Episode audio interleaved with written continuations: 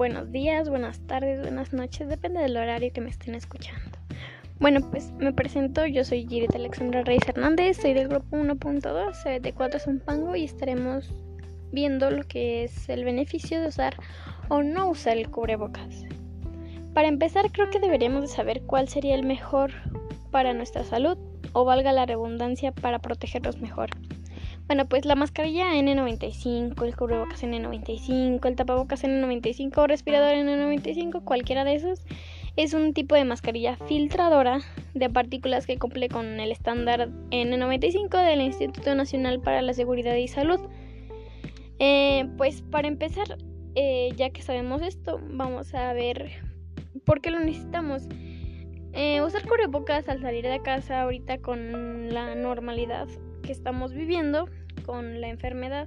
Es decir, este, obviamente debemos de salir con cubrebocas, eh, debemos de tomar varias precauciones, pero una de estas es usar el cubrebocas.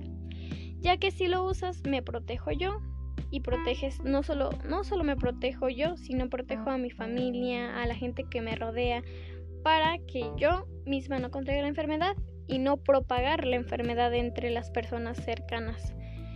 Entonces, un ejemplo muy claro de esto es cuando utilizas el cubrebocas sin noción alguna. Es decir, que tú vas al súper, vas a comer o así, te da calor eh, y te lo levantas o te lo quitas. De nada va a servir que tú te hayas puesto el cubrebocas si te lo vas a estar quitando, si lo vas a estar agarrando. O sea, de nada va a servir.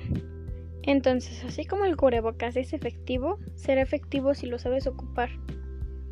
Y obviamente acompañar esto con el lavado de manos, la sana distancia, entre más mil maneras. Entonces hay que ser conscientes de la situación que estamos viviendo y ser conscientes de lo que podemos ocasionar si no nos cuidamos.